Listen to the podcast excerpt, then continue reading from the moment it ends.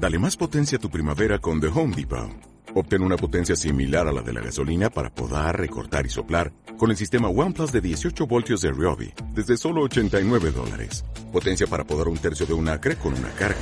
Potencia para recortar el césped que dura hasta dos horas. Y fuerza de soplado de 110 millas por hora. Todo con una batería intercambiable. Llévate el sistema inalámbrico OnePlus de 18 voltios de Ryobi. Solo en The Home Depot. Haces más. Logras más. Obviamente, la continuidad del tiempo ha sido interrumpida creando esta, esta secuencia de eventos resultando en esta realidad alterna. Chivagar, el punto de encuentro de la comunidad capoeirística mexicana. Presente, pasado y futuro convergen aquí.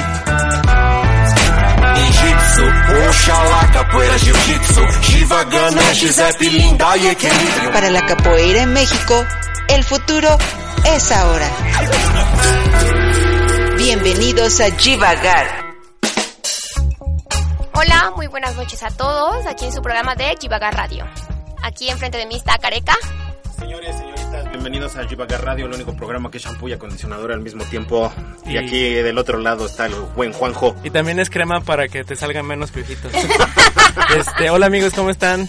Eh, estamos aquí con un tema que para mí es especial. Es, hoy vamos a hablar de un poco de las experiencias de B2B. Tenemos unos invitados súper interesantes. Pero antes de eso vamos a irnos con la cartelera eh, que la va a decir Ari en este momento porque siempre queremos empezar a decir la cartelera como, como algo desde el principio. Claro que sí. Miren, el, tenemos Roda en Huipul- Huipulco. Es el domingo 28 a las 12 y media en el kiosco de Huipulco, sur de la Ciudad de México.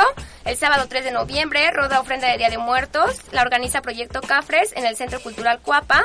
El séptimo Festival de Cazúa Capoeira 2018, batizado y troca de cordas, del 25 al 28 de octubre. Invitados, profesora Sarará. CDO, María Bonita Uy, Capoeira. Brasil, Colombia e invitados nacionales. Muy bien. Otro evento, Meugunga Me Llama, batizado y troca de cordas, León Guanajuato, del 3 al 4 de noviembre, y organiza Herencia Brasileña.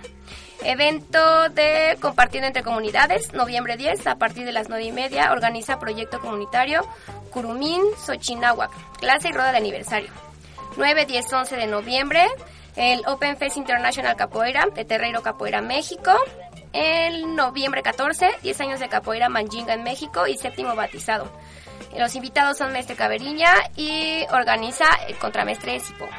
16 a 18 de noviembre, Contramestre Siniestro de Capoeira Brasil, Asociación Mexicana de Capoeira. 16-19 de noviembre, Capoeira de Beira do Mar, Rincón Guayabitos, Nayarit, México, Terreiro Capoeira Guadalajara. Vamos todos, por favor. Tenemos como Vayan. cuatro programas anunciados de evento. 15 Ya y vayan. 18 de noviembre, Cordao de Oro, con Mangalot, Ciudad de México, invitado Mestre Corulla, CDO Mangalot. Se va a poner bien bueno. Y ya, sería todo. Ay, qué bueno, qué bueno que los dijimos desde el principio para no decirlos al final todos apresurados. Pues antes de... de- Ay, yo sí. Mm. Fue sarcasmo de Juanjo, ya no lo notaron. Entonces, este, vamos a mandar la canción para entrar con el tema. Entonces, ahorita tenemos a un increíble músico llamado Seu Giorgi que va a cantar una canción que era muy importante para nosotros en B2B, que la cantaba un muchacho que al rato vamos a escuchar también. Entonces, vamos con Seu Giorgi y Rock With You de Michael Jackson.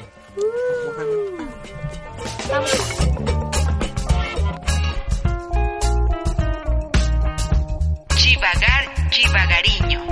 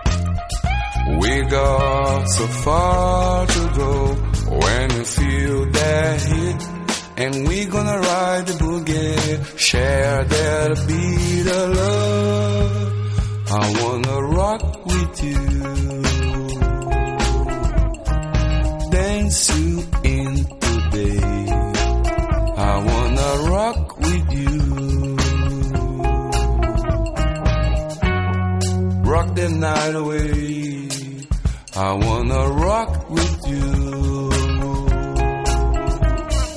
dance you in today. I wanna rock with you. rock the night away. And when the groove is dead and gone, yeah, you know that love heart.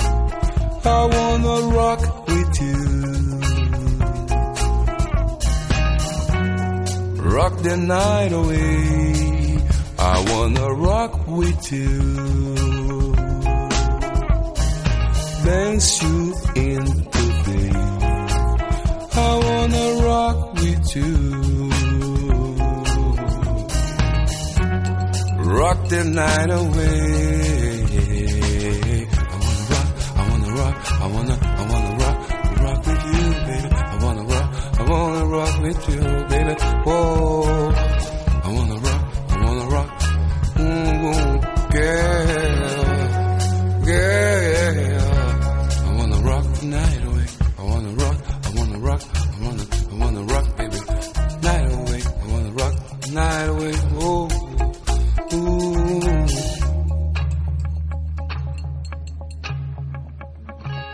Devagar, devagarinho.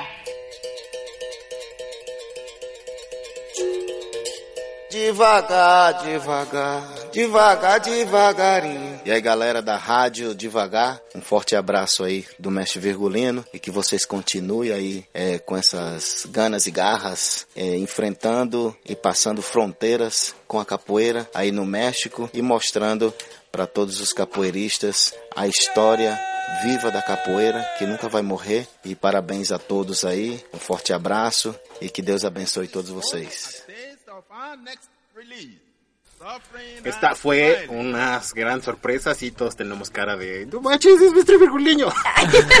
Esa es nuestra cara en este momento que nos mandó una felicitación que estuvo genial, bien chida. Sí, ahí nos, Metres y Gano de Longi Dumar nos estuvo mandando unas entrevistas de las cuales vamos a escuchar al rato, pero vamos a entrar en materia, ¿no? Oh, muy bien. Pues bueno, chicos, este el tema del día de hoy es B2B. ¿Por qué es B2B? Yo quiero pensar que eh, para empezar es por de Berkeley a Brasil.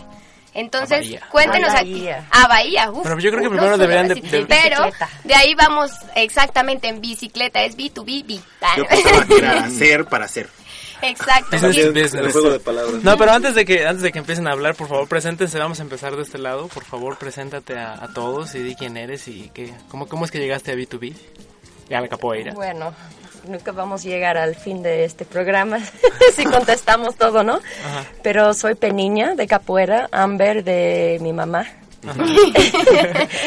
y llegué a Capoeira después de una vida destruida y estaba buscando una manera a rescatarme. Encontré capoeira, entonces sabe que capoeira es algo que te salva, ¿no? Entonces ya me puso súper con mucha pasión y estaba unos tres, creo tres años en capoeira con Mestre Cordeón allá en Berkeley, California.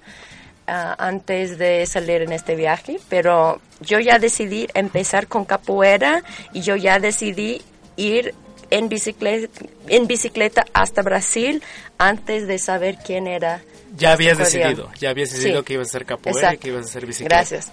Corríjame cada vez porque ya todos sabemos que no es, soy. es- es su marido, así que no se espante. No, no, no es una, No, pero no es que- una es cosa que- así impositiva, ella- ¿no? Es un marido. Ella me pide que le ayude con las conjugaciones porque ella habla muy buen español, pero las conjugaciones se le van y sobre todo al aire y dice así, dice, ay, ¿por qué decidí? Mejor que decidiera. Pues es esto. Ah, entonces ya, ya he, decidido ir eh, a Brasil con capoeira y he decidido ir con empezar con capoeira con UCA, con Mestre Cordión, pero no sabía nada de quién era y tam- tampoco sabía que tenía ese viaje planeado. Entonces encontré un- unos capoeiristas en un parque allá en San Francisco y ellos me explicaron, ah, ok, va a empezar con capoeira. Y dije, sí, sí, con este, no sé, en, este, UC, no, no sé, no sé el nombre. Bueno, mira, ¿no sabes quién es? ¿Quién, quién es tu maestre o quién va a ser tu maestre? No, no, no tengo idea. Es maestro Cor- Cordión y él va a tomar este viaje increíble hasta Brasil. Y no puedes imaginar cómo era. En- escuché Los Ángeles así. "Uh", así, ya vi muy claro mi futuro ahí. Bueno, esa es mi introducción. Sí, porque nos podemos seguir otras, todo, el programa. Ahorita seguimos, ahorita seguimos. Del otro lado, queridísimo. ¿Qué tal? Yo soy Sergio. Eh, Ken, eh, danza con lobos. B2B. Lobos. Este, Y luego dicen que yo pongo apodos. bueno, la, el- yo empecé eh, por, por Mestre Cigano, ¿no? En la línea de la capoeira. eh, y pues nada, cuando yo escucho del viaje de Mestre Acordeón que se volvió viral, todo el mundo lo escuchó en, en todos lados, ¿no? Yo decía, wow, yo quisiera ser como ese viejito, ¿no? Eh, pero nunca me imaginé hacerlo ni nada. Al principio yo pensé que nada más era algo topi, pero pues hasta ahí. Después, no sé, en un momento pensé en mi, eh, dentro de mí mismo, me dije, bueno, si yo pudiera nada más comer, hacer capoeira y dormir, sería yo el hombre más feliz del mundo, ¿no? Y pues imagina, también en ese momento empezaba a andar en bicicleta, de la Roma a mi casa son como 15 kilómetros. Entonces yo me daba para imaginar, ¿no? Yo decía, bueno, pues ojalá pudiera hacer. Se me ocurrió decirle a Mestre Cigano, ¿no? Que quería hacer el viaje. Él, iba, él me dijo que iba a ver qué podía hacer. Y pues hizo mucho, ¿no? Me mandó para allá, de alguna manera, a empujones. Yo no podría decir que lo hice en bici, ¿no? Pero pues sí, a empujones llegué a Brasil, de todas formas. Llegó. Llegué. Llegó. Lograste. Este, y pues no sé, muy lindo. La verdad, ahorita platiquemos más, pero pues, de, la- de mi historia es eso, ¿no? Subirme a un cometa me llamado Mestre Acordeón que me cambió la vida, igual como Amber dice, ¿no? Me salvó la vida la capoeira igual, me salvó. No sé Pero, dónde estaría. pero es que aquí pasa algo bien interesante que es como lo que me trae dando vueltas desde hace varios días en la cabeza, que, que aquí el joven Serge acaba de decir que se hizo viral. Eh, pues sí fue viral para ciertas personas, para un grupo como muy selecto de gente que de repente está como muy metida en la capoeira, que tiene contacto con nuestro acordeón. Digo, había quien de repente seguíamos las transmisiones que de repente hacía ahí. Ay, Este. pero. Pero hay una gran masa de capoeiristas que no tienen idea que hubo un viaje Berkeley-Bahía que atravesó todo el continente. O sea. Y eso, eso está, eso está muy cañón, ¿no? Entonces. ¿Cómo? Pa- Para empezar, para empezar, ¿qué se imaginaron? Y responda cualquiera de los dos, ¿qué se imaginaron cuando les dijeron, pues nos vamos a ir a Brasil en bicicleta? yo, yo tengo un alumno, saludos Cogomelo, que, que a mí me decía, yo me voy a ir a Brasil caminando. Chino, sí se puede. Caminando. Caminando. Vas y vas a llegar como en, como en dos años, pero si Exacto. llegas. No, no, o sea, pero... Y le hacíamos como, como mucha burla realmente porque decían, ¿cómo te vas a ir caminando? Este, o sea, si nada más llegar de aquí a Iztapalapa está peligroso, ahora imagínate Ah. que vas a hacer caminando de aquí a Brasil. Pues. Pero ah, es chistoso por dos razones tu pregunta. La primera es porque Mestre Acordeón nunca dijo si vamos a ni, ni una persona. A nadie. Ni, ni a su esposa. Todo, cada uno tenía que decidirlo y como ponerse La meta. la meta, así.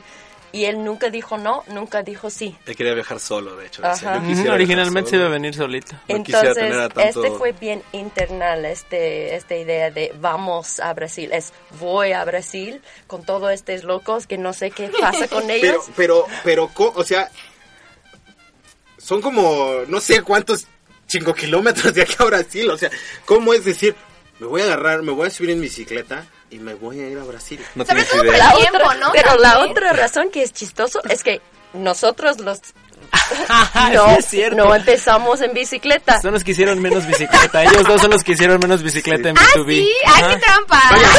Se acabó el No, programa. no, pero es que es interesante entender que teníamos como, como papeles bien definidos y muy importantes. Entonces ellos dos básicamente eran los super choferes que echaban la mano acompañando a los ciclistas. A ver, entonces eran como tipo barredora. ¿O cómo? De alguna Una- forma. Sí, Pasaban muchas cosas. La verdad es que fue un experimento que no se puede, de alguna manera... Bueno, a ver, vamos a aclarar esto. O sea, pongamos orden. O sea, Gracias. o sea había gente junto con Mestre Acordeón Ajá. que decidió ir en bicicleta. Ajá. Pero Mestre Acordeón, hombre previsor, obviamente llevaba un, un backup, un equipo de apoyo que eran ustedes dos que iban Pues manejando un tampoco. coche.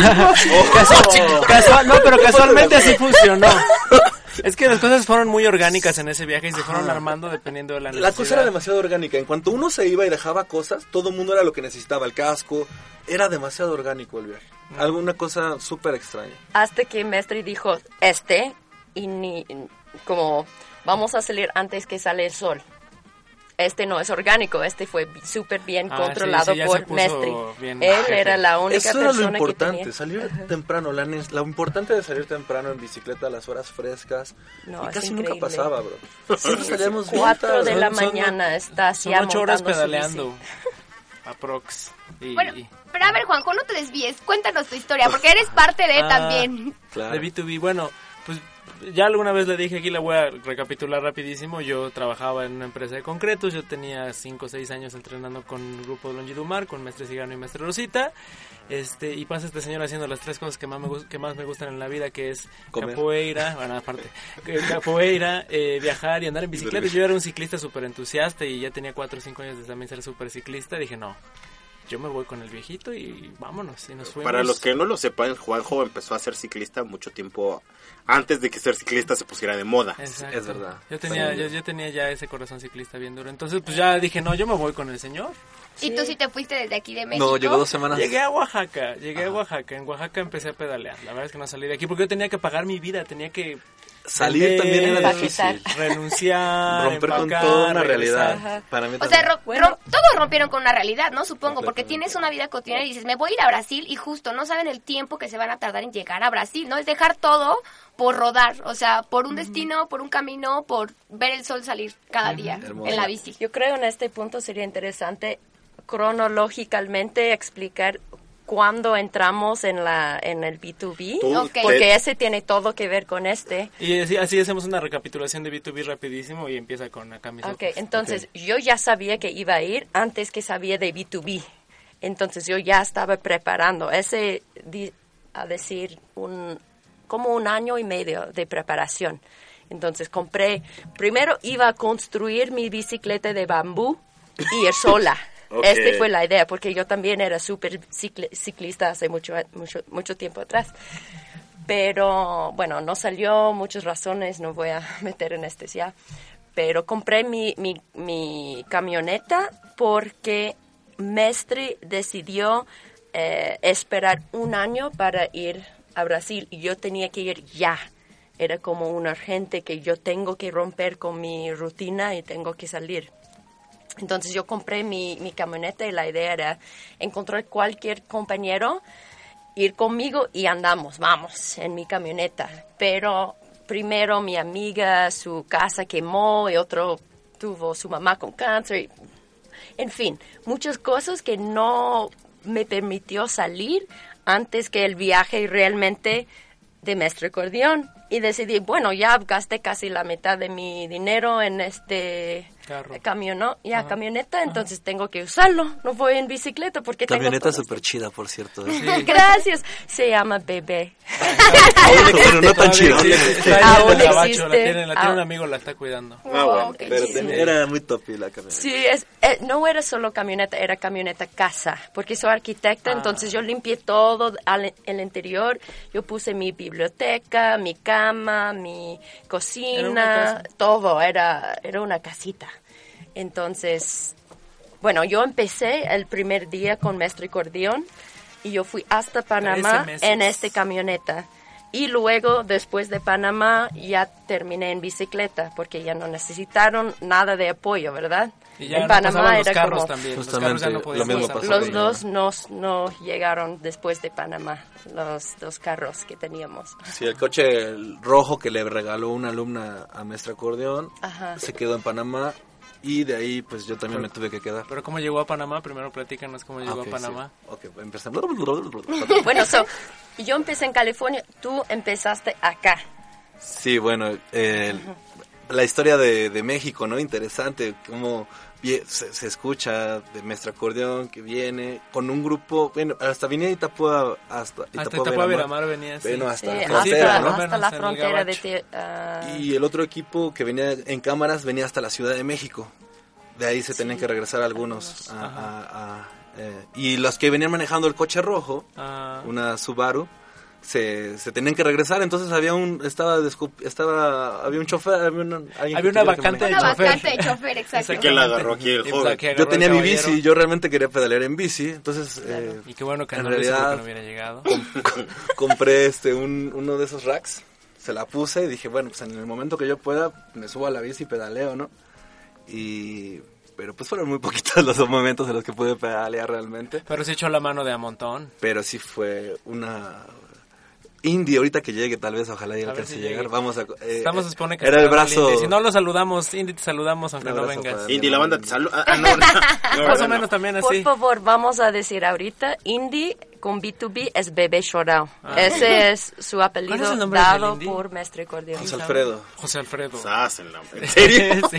Tengo años de conocer a Hoy llego, hoy llegué y le dije a, a Careca, Irwin, y nadie sí. Y todos, no, ¿quién es ese? Espérese. Oh, Es secreto, ya ya, maldita. Bueno, pero, pero desde mi punto de vista, este, este danza, los dos, los dos fueron clave para B2B también, porque pues ir al despoblado en una bici sin más nada, sí te podías haber quedado ahí a la mitad del camino si vienes hasta atrás, entonces ellos iban y venían y recorrían la rescatamos ruta de- se nos llegó a perder todo horas bueno se me perdieron todos la verdad.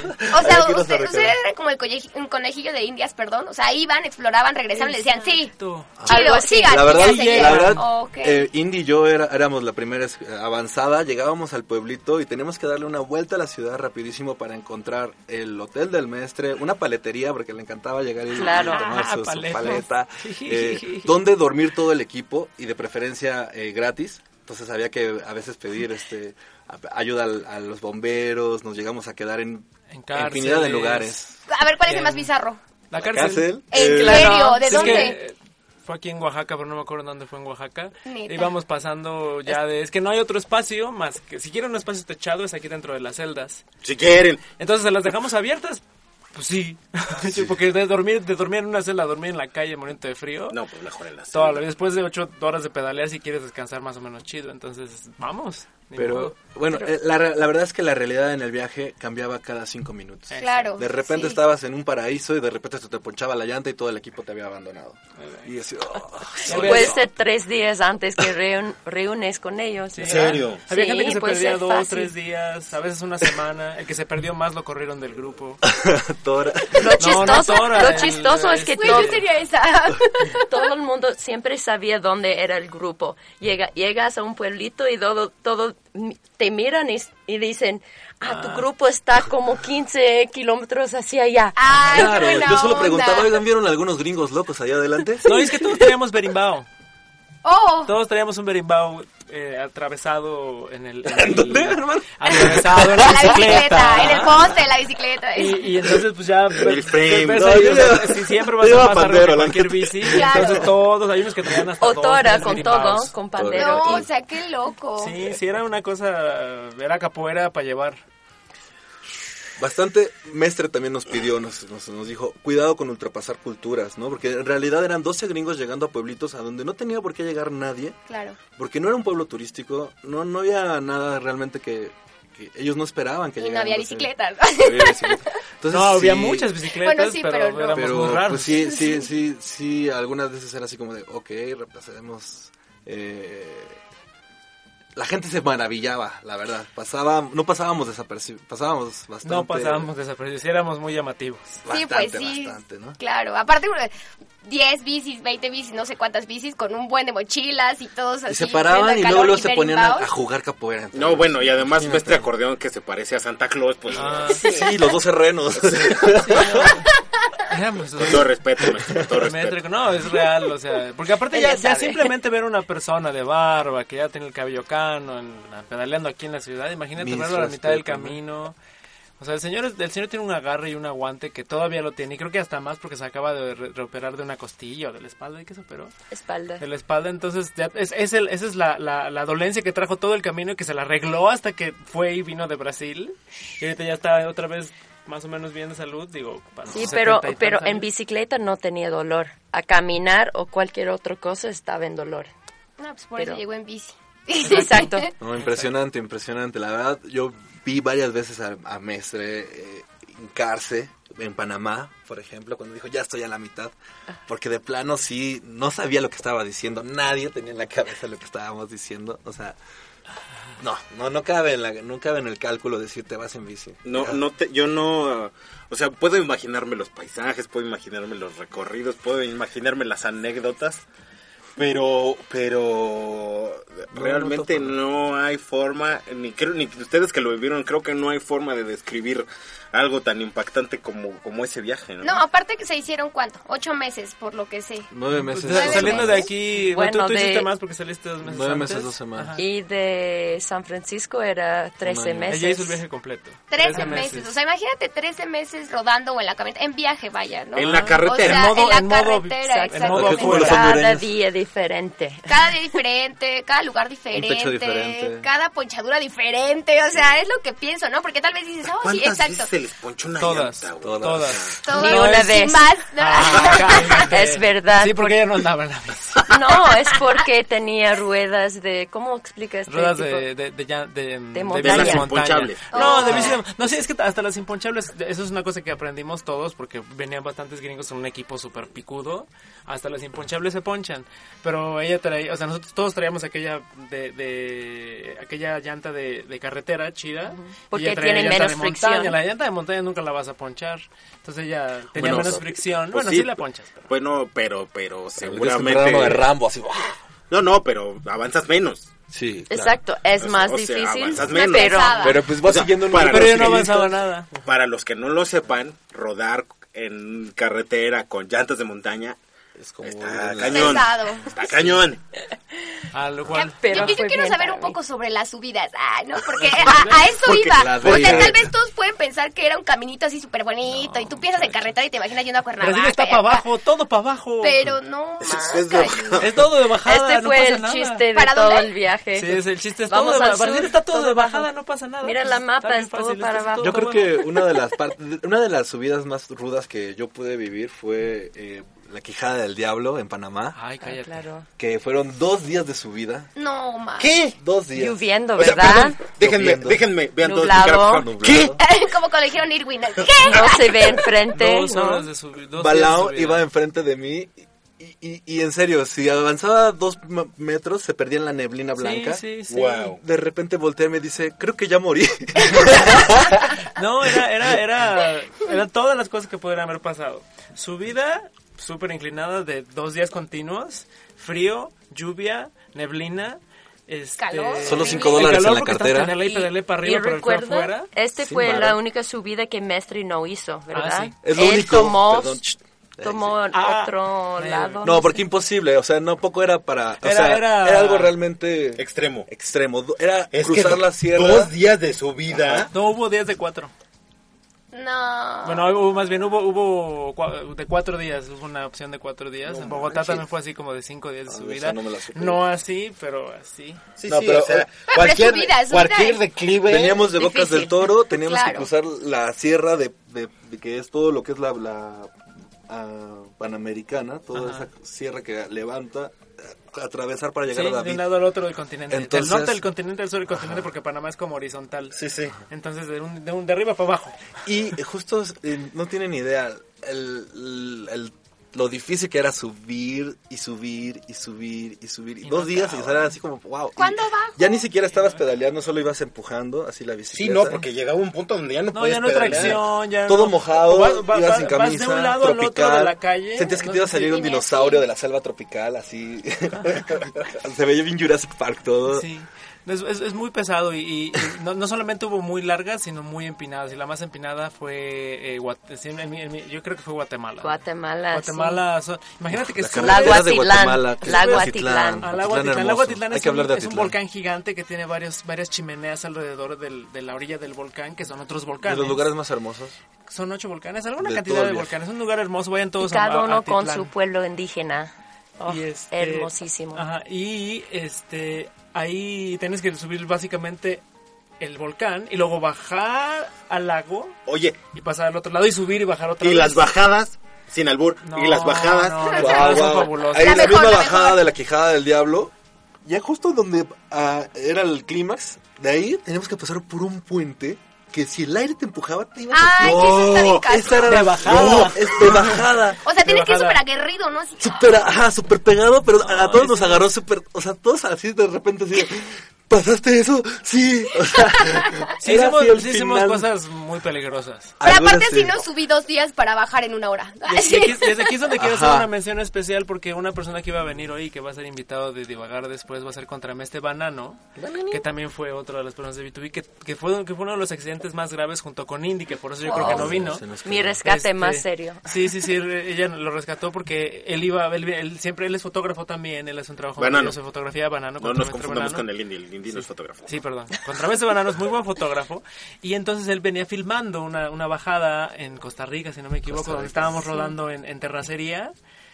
Y pues nada más Con sus la llantas cámara se fue, así. Con sus llantas de Es que pista. ni pero, vio, pues- ni, vi- ni vio que... De bajada, faltoció. Y no, era sí. curva. Ha- había curva, pero estaba mirando en, su, tomando- en su cámara y no sabía que había Casi curva iba, y estaba como iba. Siguiendo para frente. Ahí, y busquen ya. el tráiler y en el tráiler está esa caída. Sí, porque está santo todo pedazo, grabado. ¿eh? Santo. Está todo Dolió, grabado. dolió. Y nuestro otro gran accidente fue nuestro Ajá. querido Indie. Indy. Pero el indie fue más cerca, ¿no? Fue aquí güey, en Colo- Colo- No, o sea, tuvo dos, tuvo Colombia. en Guatemala. Sí, Colombia. en Colombia, Indy. La historia de Indy. Ojalá viniese. Le pegó un, le pegó un coche por Le- atrás, le ¿no? pegó una moto por atrás. ¿En serio? Sí, era, era, era la recta que más me acuerdo, la recta más recta, más plana que habíamos rodado. Eran como 100, 100 kilómetros de recta, entonces iba a ser así derecha a la flecha sin preocuparnos de nada. Estaba usando su, su bandera de superhero en Ah, este sí. momento. Él tenía su bandera de México de superhero, de, de capa. Y ¿De Mario Bros? sí, Eso sí, fue sí. discriminación. Ah. No, y entonces eh, él iba hasta atrás. Y eso fue casi un milagro porque no hubo, no, eh, fue, fue una muy buena suerte que hubo, hubiese alguien que nos avisara de, de- Del accidente. del accidente. Estaba, estaba rebasando una moto y rebasó por el lado derecho y no vio a Indy y pum, le pegó por atrás y lo tiró. Entonces adelante llega, llegan unas personas que lo vieron, le dicen a los de adelante que estaban a un kilómetro máximo, se regresan y cuando llegan con la cámara, El indie tirado. él Indy tirado con un charco de sangre en la cabeza. No. Una cosa, una cosa de, de- de espanto, así, una cosa de... Yo, yo lo vi hasta el video, pero así ves la cámara que llega y está el hombre ahí todo ¿Y si torcido. se abrió algo? Se descalabró muy fuerte y tenía una contusión muy, muy fuerte, pero también el Indy Eso es lo como de explica goma. todo. Eso lo explica todo. Sí, pero que ¿dónde toda la vida estaba? se ha caído O sea, porque el- imagínate es el de corazoncito goma. de Mestre en ese momento. Ah, es de pero goma Madre y china, ¿no? se, se lastimó muy fuerte y de ahí fue cuando él ya agarró una onda más relajada. Yo me quedé con él, yo estuve con él en Bogotá, en- llegamos antes a Bogotá con él. Sí, sí, aquí, aquí se armó su vaca para que se pudiera comprar otra bicicleta y Todo algunas eso. cosas. Y no podemos olvidar que este también pasó con Mestre Corleón. Ah, sí, claro, por A- Aquí supuesto. en México era Guanajuato, ¿no? Que... Celaya. Ajá. Ajá, en Celaya. Sí, un moretón que, enorme. Que yo, recuerdo, que yo recuerdo que pensé, tenía que ser en México. Ay, sí. Pero la- la- caray, lo interesante caray. de esta historia de Mestre es que Mestre le pega, el, le pega al carro y el carro fue pérdida total. No. Oh. Neta. Este sí es verdad. Sí, el me- Mestre Super también perdió hero. la bici, Sí. perdió la bici, se le echó a perder su bici y él lo único que le pasó fue una costilla rota. ¿No más? ¿A La que le duele ahorita, ¿no? Sí. Pero a escuchar Mestra sea- suele decir este, uf, ella estaba atrás. Puedes imaginar, ¿no? Descubrir que Mestre Corleón era chocado con un carro, ¿no? Uy. Bueno, vamos a escuchar un, un parte del soundtrack de De B2B, B2B, ajá. y regresamos para seguir. ¿Puedo, explicarla rápido? Porque esto Sí, sí dale, dale, mijo, dale. Hubo, hubo mini secuestrados. A nosotros nos decían los secuestrados, a todos los mexicanos. Entonces otro mini secuestrado fue un chico de Austria que se llamaba Alex, un super cantante maravilloso, que llegó a darle clases de canto a Mestre. Era muy, muy talentoso. Sí, se los dio y, me, y Pero lo, y bueno, lo sostengo. le quiso enseñar a cantar agudito. Exacto, también. Bueno, pero fueron es que es clases. Muy talentoso. Pues pues Y entonces vamos a escuchar su canción, eh, porque pues es un B2B, igual vamos a tenerlo de invitado aquí en las canciones. Eh, su nombre es Alex Will.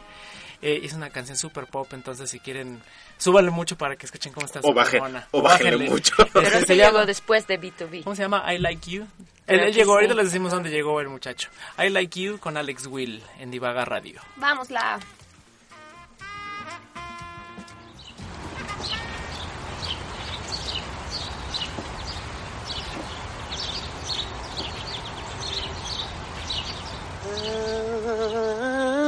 Divagar, divagariño. I like you. It's been ages I've been with a girl like you. I know it sounds cliche, girl, but it's true. I see so many girls when I travel the world. But you did something to me I never felt before.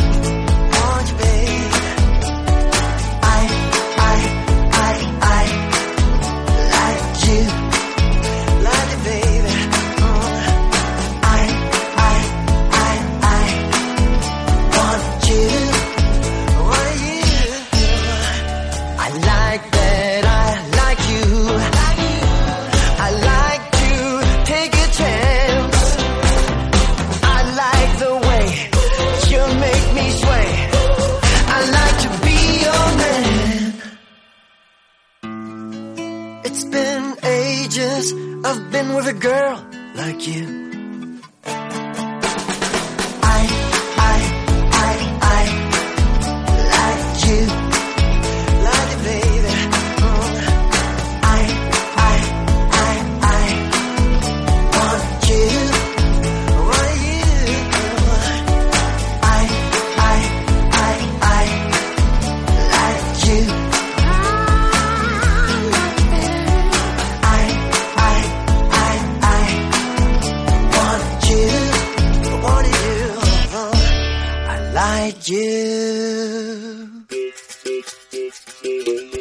Opa, meu nome é Marcos Antônio Lopes de Souza, conhecido na capoeira como Espirro Mirim. É, eu comecei capoeira em 1979 em Fortaleza, no Ceará, com o mestre Everaldo, do grupo Zumbi de Capoeira. E em 84 eu me formei professor de capoeira pelo grupo é, Zumbi, pelo, o primeiro professor formado pelo grupo Zumbi, e ingressei para São Paulo e lá Fiquei treinando na federação com o mestre Gladys por um ano e logo em 85 eu entrei na Cordão de Ouro e do mestre Suassuna. Em 88 eu me formei professor de capoeira mais uma vez e retornei para Fortaleza, onde eu abri a, a Academia de Capoeira Cordão de Ouro lá em Fortaleza. Então eu fui o, o segunda pessoa depois do mestre, que antes era só cordão de ouro, era só o mestre Suassuna, em São Paulo. E aí eu comecei cordão de ouro em Fortaleza. E isso em 88. Em 91 eu peguei primeiro grau de mestre, mestre de primeiro grau, pelo mestre Assuna, e em 92 eu fui para os Estados Unidos, e aí começou minha carreira internacional, Estados Unidos, Israel, Europa, tudo aí no meio do mundo.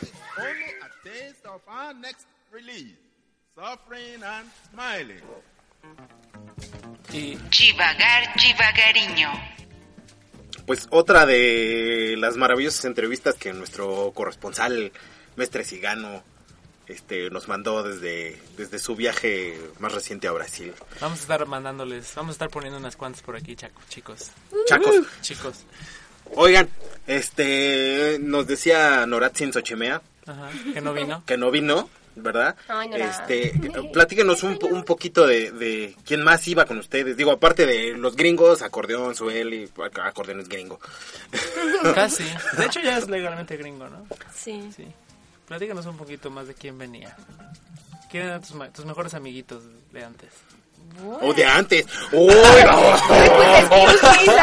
no, no, no, pues sí que venían, venían, después hicimos el team todos juntos, pero platícanos Bueno, un el team original era un grupo de Balao, que es chino-americano, Tú llegas, quien es brasileña, Americana. americana, Diego, su Tarántula. como pareja de la vida ya Ajá. tienen un B2 baby. Ya tienen un B2 baby. Diego es mexicano, americano, Ujú, chicano. chicano, ajá. Y Saludo había Mariano, Mariano. eh, quien, quien es Chiliforniano. chileno, americano, Él decía que era chiliforniano, ¿no? Californiano. Californian. Galao. Galán. Saludos Galán. para la banda. Galán, Pirata. ajá. Pirata, quien era austriaco, puro. Sangre pura. y, ¿cómo se llaman el? ¿Tora? Su amigo, no su amiguito, pirata es Ah, amigo. Beboom. Beboom. Claro. Utah. Borracho. De Utah. Pero no era borracho, era un otra cosa. mormón americano. Mormón americano. No, excelentísima Puede persona, ser. la verdad. No, muy buena, muy buena gente, también lo queremos Un abrazo mucho. donde quiera que esté. Sí. Y falta también ahí, eh, Falta desde Tora. Japón, Tora. nuestro personaje, sí, en, todo, en toda Queridísimo banda Tora, necesitamos tener una que Dios de me lo tenga en o algo así. vida. Y era, bueno, era mascota, pero es que era un personaje tan No. peculiar como todos los Era, que, era, japoneses. él, era el que más sabía de mecánica de bicis, Sí. ¿eh? Ah, Descomponía. eso es súper importante, Eh. o sea, que realmente llevaran a alguien que supiera. Tora. Pero no compartieron nada de su conocimiento, pero se fueron aquí sin saber nada, o sea, sabían Nada, cambiar una llanta. Nadie, no. Yo sí, yo ya era, yo tenía cuatro años de ser superciclista, ya. O sea, pero sabías parchar tu Pero bicicleta. era un todo, team de todo. cuántas personas. No, la cosa es que Realmente todos éramos muy buenos capoeiristas como ciclistas. Exacto. No, pero yo, yo, ya- yo ya tenía la, la, la cuestión de arreglar mi, mi- mis parches y todas mis ponchaduras, pero no lo hacías dos veces a la semana, tres veces a la semana, ¿sabes? O sea, era una Depende cosa por de... dónde ruedes. Eh, también, pero no... Las sí. bicis que traigas también. ¿eh? Y también la bici que traigas. Nosotros traíamos lo, que- lo mejor que nos pudo dar México o lo mejor que pudimos pagar. Entonces, la verdad es que ellos traían super bicis picudérrimas y nosotros traíamos así... ay, Ashe, traemos a Sheka. Traíamos bastante Ashe y, y yo sí traía una bici 2-3 más chida, pero nada más tantito porque en Colombia empezó a dar lata y... No, Mike, pero llegó hasta Colombia, güey. O sea, Ey, sí, hasta Colombia no nos Las tuvimos que piernitas, preocupar. ¿cómo llegaron? eh? Eh, nos llegaron Todo. todo completo. Pero a respuesta a Ah, perdón. ¿Cuántos era el, el Éramos- team? ¿Cuántas personas aproximadamente? Bueno, empezando éramos 30, por ahí, 40 por allá. Todo California era como un grupito de, de bicicletas así. Pero eh, entrando a México regresó a como 16 y yo creo el grupo como 12 o 13. concreto nuclear era como 12, ¿no? 12 o 13, éramos era muy, 12. muy cabalístico Ah, el número. ah, no olvidamos este indígenas. Ah, y nos- en, en Panamá se nos integran... Habría que hablar México y después Panamá, ¿no? Ok, ok. Entonces, este... Pero un saludo a la banda Gualatowa, ¿no? Sí, la verdad. ahorita, Ahorita, ahorita- hablamos de ellos. Ajá. México... Como muy críptico todo esto. Ari y yo estamos así con cara de... Simón. Simón. Sí, es que se está, se está volviendo interno, pero a ver, platícale a toda la banda. Bueno, en México nos, nos, nos, nos arrejuntamos cuatro Cuatro mexicanos. mexicanos. Perdón, perdón, perdón. Eh, y tenía este Joanía. Ella, Ah, falta una chica que también Ajá, se fue a había mitad otra camino, chica. otra chica americana que, que terminó en Mexico City porque ella decidió que ya ese no fue su no onda. más. Pero entonces llegamos a Ah, México ok, ok, y ok. entra primero ustedes dos, Indy y Danza, con Banano, fueron ustedes tres hosts. Ajá, no, bueno, el proyecto al que siempre se apostó fue a Banano, la verdad, honestamente. Eh, de ahí, pues, eh, se- Indy nada más iba a ir hasta Oaxaca, lo convencimos, sacó el pasaporte en Chiapas, perdón, hasta Chiapas. Lo sacó ya a la frontera y se nos vino. En realidad él no iba a ir hasta Brasil, llegó, qué chido. Y yo, Manaus. pues sí quería irme, y pero pues el trato era irme en coche, ¿no? Y... ¿Y sabías manejar en este momento? En ese momento solo sabía manejar automático, señores. Y el coche era estándar. No, y diga, no sé toda qué. una Sí, no sé manejar mi vida, no sé No sabía bicicleta. nada. No, la verdad es que. Sí, así como si gente, fuera película de gente. humor, así. como si fuera sitcom, exactamente como si O sea fuera... que llegaron de milagro. Sí, Sí. sí, sí. No, sí, cada gracias uno a de Dios. Yo me hice creyente, la verdad, porque muchas cosas pasaron para que nosotros pudiéramos llegar. Y ya... y- ajá. Perdón, perdón, tal vez me estoy adelantando, pero alguien tuvo así un momento que dijera ya, o sea, ya, aquí me quedo, ya no puedo, ya no bueno, voy, Joanía, adiós, por bye, ejemplo, yo- allá, Yo hubiera acá llegado en Vanessa. Ciudad de México, ella dijo, Yo recuerdo mucho ese día, estaba en Guatemala, era el primer día que me había quedado... Eh, En ese momento me cayó el 20 de que no tenía dinero suficiente para llegar. Mis amigos no me iban a patrocinar el viaje hasta allá, aunque lo hicieron gracias, pero de otra forma. Eh, pero ellos me dijeron, oye, no, no tenemos dinero para nosotros, no podemos eh, patrocinarte tu viaje, ¿no? Y yo, pues, sin varo, eh, el primer país, nunca había salido de mi país, era el primer, la primera vez que yo salía. Eh, No hablaba español. no, no, bien difícil. la verdad no sabía hacer nada, no sabía meter bien las manos, honestamente, en esos momentos estaba como muy nervioso. Pero dije, bueno, pues ya fue.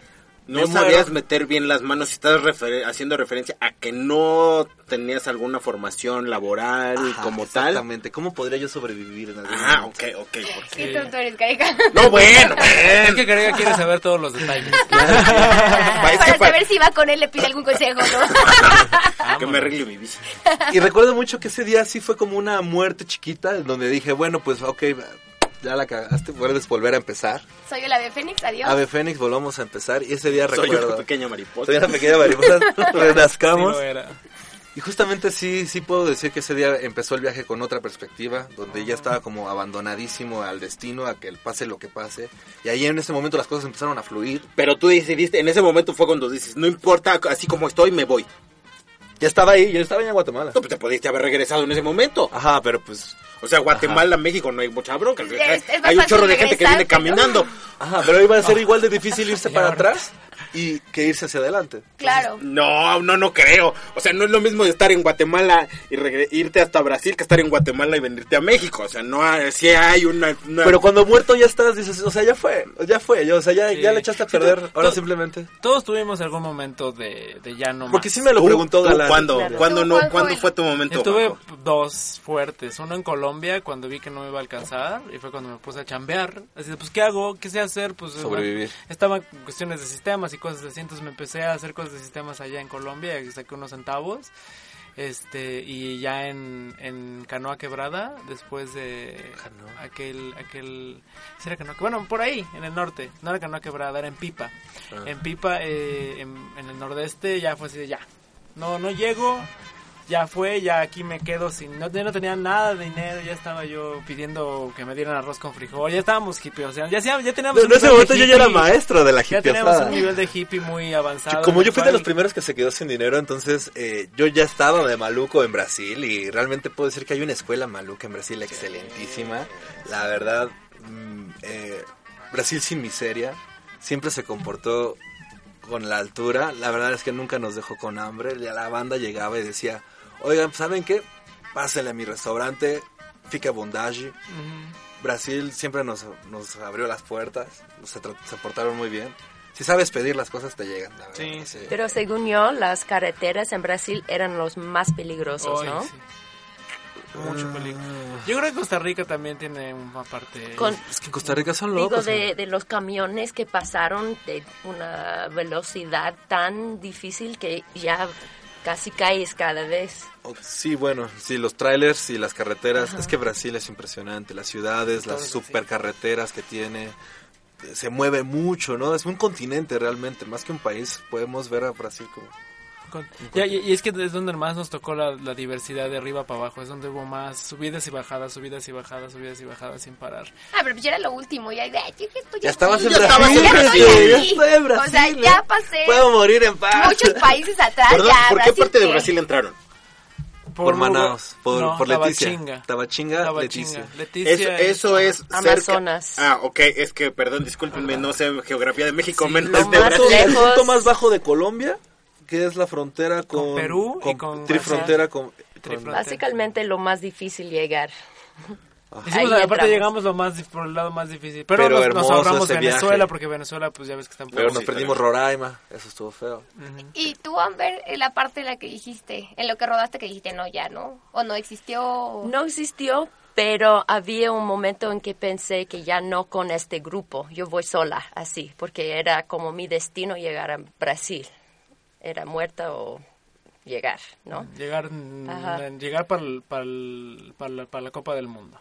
Ajá, exacto. Bueno, esa es otra historia. otra historia, pero esa era la- esa va a hacer la segunda parte de este programa, chicos. Ah, luego por último, pues hablar de los dos pana de en Panamá llegaron Ah, dos, sí. dos indios de una tribu Indios. norteamericana Ajá. llamada Gualatoa. Su- Ajá. los, eh, en esta tribu hacen capoeira, les gustó mucho y les pusieron unas bicicletotas súper chidas, Es los mandaron a Nuevo Panamá México. y eh, se, se vinieron a hacer capoeira con nosotros allá la banda. Indígenas americanos nativos. Tienen que verlos jugar capoeira. Entre brutales. nosotros jugábamos y como normal, pero dos indios jugar capoeira se daban con todo, no tienes idea, se aventaban, se mordían. Se ponían las navajas en los pies. Cazaban, cazaban, cazaban aves con resorteras y, y se las comían. Oigan, aquí en México, eh, digo, y en todo el mundo, ustedes no lo saben, pero es como dato cultural, el dato cultural de Careca del día de hoy, es que hay un movimiento eh, a nivel mundial de, de, de resorteras muy fuerte en todo el mundo, en todo el mundo. eh. ¿Ah, sí? Sí, sí, sí, sí, yo regenté una liga de tiro con Ah, fíjate. Ah, pues voy a comercial de una vez. Vamos a empezar con los comerciales, ¿no? Porque estamos- Este, pero, Pero- adelante, por favor, adelante. Solo quiero decir unas cosas antes que terminamos porque hay que decir cómo era a terminar el viaje. Ese para mí fue, yo creo, lo, no, lo, lo- el momento más importante después de dar la luz a mi hija. Este fue, uno, fue mi cumpleaños. Dos, había como desfile gigante de, de zambistas. ¿Llegaron al carnaval? No, No, llega- no, pero nos, eran nos recibieron con una... la laguna, la laguna de Con En la Lagoa de Abaité nos recibieron con una comparsa de samba. La verdad estuvo y- chido, me sentí como de Star Wars. así. Lleg- llegamos con una torta gigante con todos los nombres. Pastel. Es- ah, pastel. Sí, ah, claro. ok. Ajá. Bueno, en otros países son tortas. Sí, pero, para- pero que todo el mundo, todo el mundo se imaginaba Sí, una no, torta de no. milanesa. con nombres así. De guapas, chido, era ¿no? Una gran fiesta ese día. Fue un, un, un logro increíble para todos. Cada uno de su- de- de- de- de- de su- con su propia experiencia. Pero pues sí, conseguir eh, llegar y luego quedarnos. ¿Lloraron? ¿Llo- Sí, ¿Lloraron? Sí. mestre, mestre. Sin parar. Todos. Todo, toda esa noche ya hasta que hasta que estábamos sentados en la roda estábamos chilli Como cuando pierdes tu casa y te la devuelve así el gobierno. Y también de- No, yo solo he perdido mi casa, no me la he devuelto. Oh. debemos decir que llegamos hasta la casa de Kirimure, donde es, esta era la, la meta de todo el viaje para Mestre, es juntar fondos para continuar con su proyecto Kirimure. Y ahí vivía. Entonces era, era Ahí era la casa de su hija. Desafortunadamente ahorita anda en una especie de pausa. Pero el proyecto B2B, yo creo que es interesante decirle a todo el mundo que B2B es un proyecto que va a sacar documentales. Eh, estamos, esperemos, esperemos que algún día pase.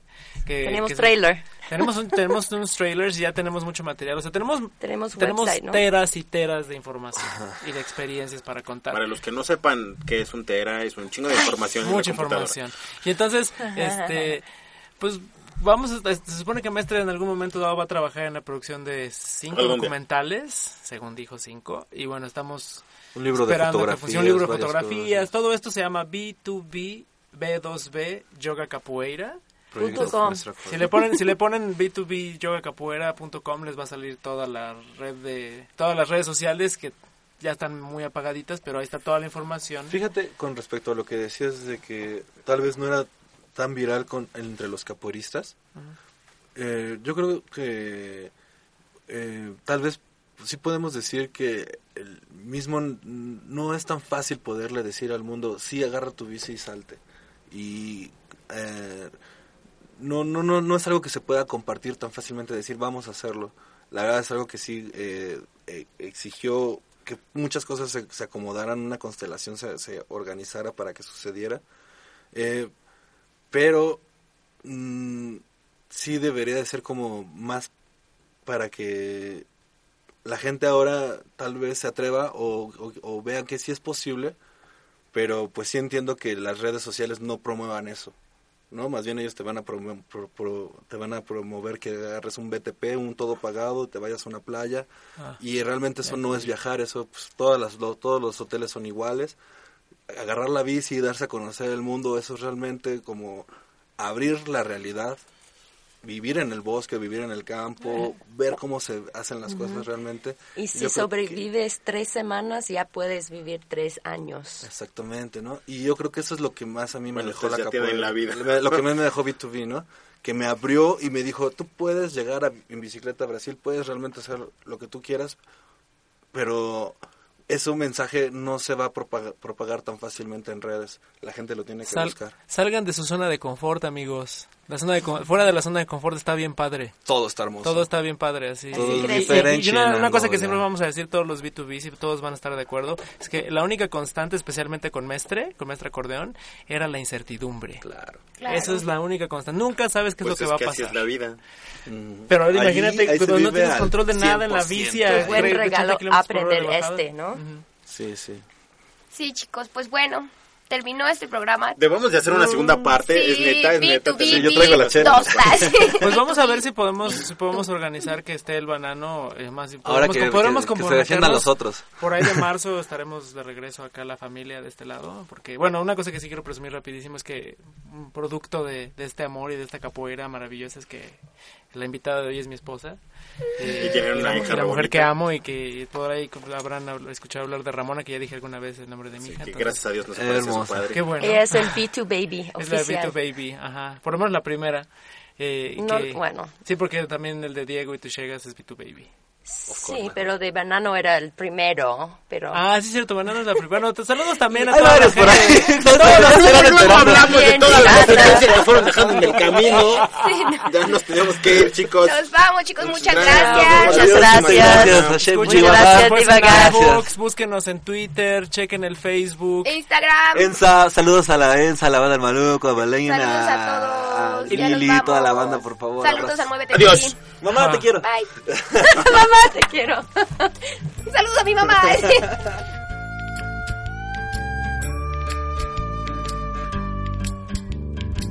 No me regalen más libros porque no los leo. Lo que he aprendido es porque lo veo. Mientras más pasan los años, me contradigo cuando pienso. El tiempo no me mueve, yo me muevo con el tiempo. Soy las ganas de vivir, las ganas de cruzar. Las ganas de conocer lo que hay después del mar. Yo espero que mi boca nunca se calle. También espero que las turbinas de este avión nunca me fallen. No tengo todo calculado, ni mi vida resuelta. Solo tengo una sonrisa y espero una de vuelta. Yo confío en el destino y en la marejada. Yo no creo en la iglesia, pero creo en tu mirada. Tú eres el sol en mi cara. Cuando me levanta, yo soy la vida que ya tengo. Tú eres la vida que me falta. Así que agarra tu maleta, el bulto, los motetes, el equipaje, tu valija, la mochila con todos tus juguetes y.